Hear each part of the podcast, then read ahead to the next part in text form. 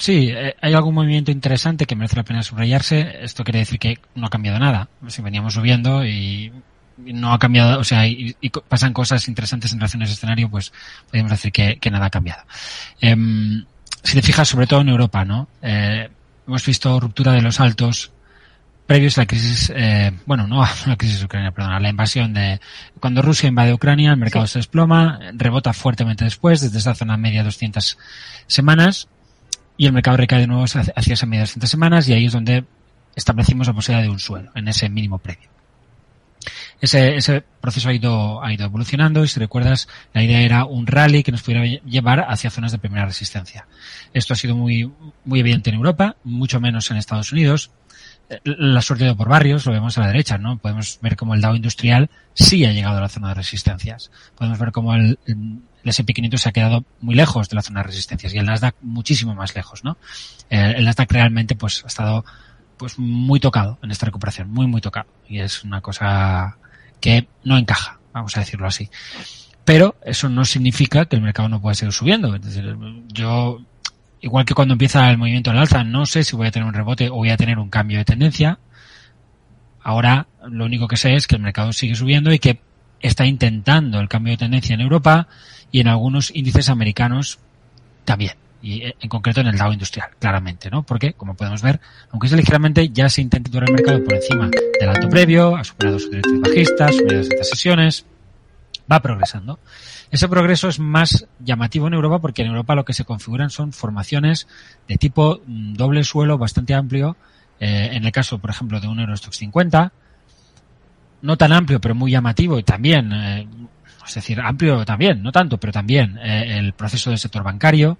Hemos estado hablando de ese 370, 380 como nivel de resistencia clave. Podemos ver que hoy hemos cerrado, y hablo de la versión Total Return, como siempre en mi caso de los índices, por encima de los 382 puntos.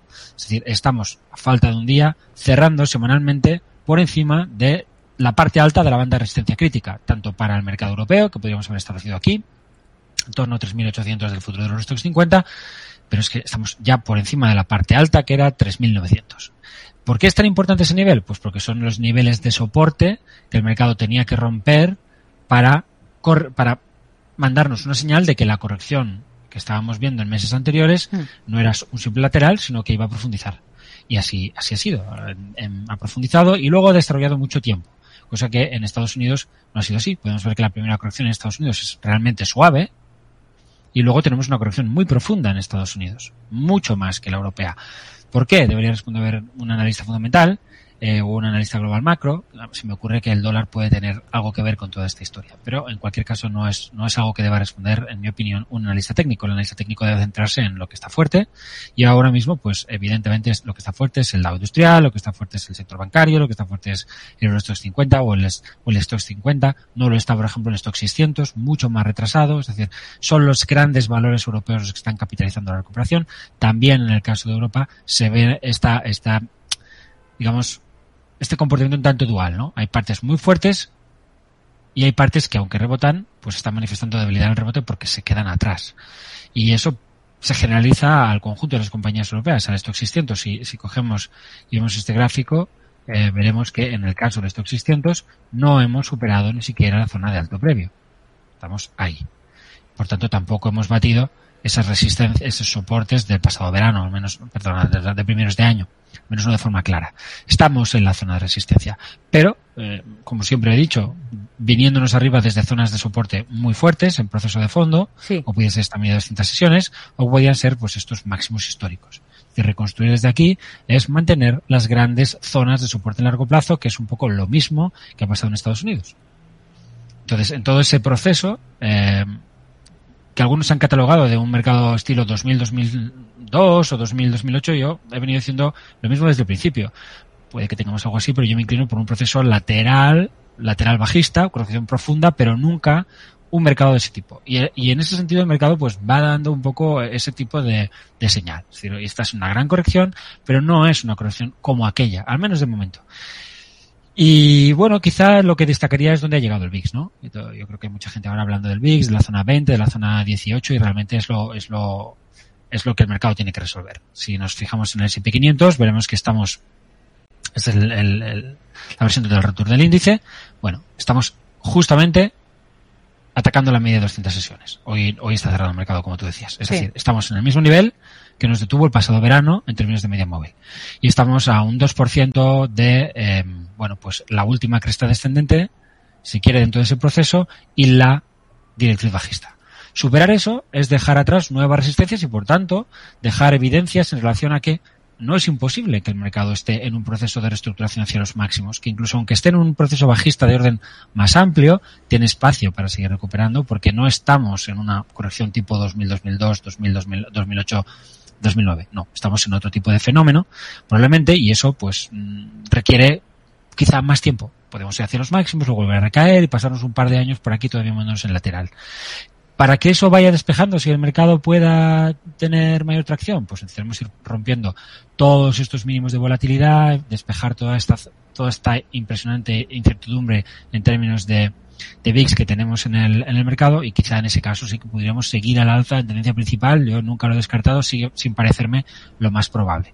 Lo más probable para mí es que haga falta más tiempo. ¿Podemos recaer en cualquier momento? Sí, ¿por qué? Pues bueno, porque el mercado está ya eh, en zonas de resistencia muy fuerte, como hemos visto. De momento no manda ninguna sensación de cansancio, con lo cual yo no soy adivino, no sé lo que va a pasar. Sé que esta es un área en la cual las cosas que pasan son importantes. Tengo que vigilar más de cerca de lo que lo habría hecho hace dos semanas, porque ya he alcanzado los objetivos eh, intermedios y a partir de aquí, bueno, hay una tendencia bajista previa vigente todavía que en cualquier momento se puede reactivar tienes que ir superando más y más resistencias, incluso tienes que moverte por encima de los saltos del verano para que de verdad todo esto haya sido profundamente cuestionado o incluso desbaratado, ¿no? Lo, que es el proceso bajista y que efectivamente digas, sí, sí, eh, esto es una gran lateralidad en el peor de los casos. No vamos a ver un mercado mucho más profundo. Eso es algo que hoy todavía no podemos afirmar.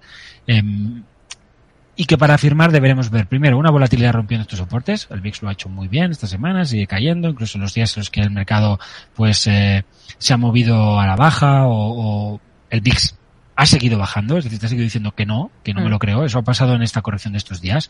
Oye, corrección, ya, pues el VIX dice que no. Y al final eh, el mercado ha seguido, ha vuelto a rebotar. Pero ahora ya estamos en la zona de resistencias y lo que creo que tenemos es que ver claramente que si perdiéramos los mínimos de los últimos días, nos dejaríamos esta zona de alto previo, es decir, cuestionaríamos la idea de los mínimos y máximos ascendentes, dejaríamos un doble techo justo sobre la media de 200 sesiones, un patrón de vuelta, y para eso, eh, y podríamos perder incluso directriz de aceleración.